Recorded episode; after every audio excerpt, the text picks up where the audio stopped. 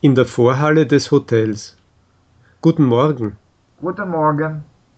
Gut geschlafen? Gut ausgeruht? Ach was, ich habe ziemlich schlecht geschlafen. Mein Fenster geht auf die Straße, wo die Autos die ganze Nacht hin und her fuhren. Du Armer, und ich fühle mich frisch und munter. Gute Laune, schönes Zimmer, ich bin damit zufrieden. Es ist gut eingerichtet. Alles ist drin, was ich brauche. Ein Tisch, ein Stuhl, ein Bett, ein Fernseher und ein Badezimmer. Das alles habe ich auch, aber mein Zimmer gefällt mir nicht. Es ist zu klein und zu dunkel. Ah, sei nicht so anspruchsvoll. Wir verbringen hier nur vier Tage. Vielleicht hast du recht, aber wenn es möglich wäre, würde ich gerne mein Zimmer wechseln.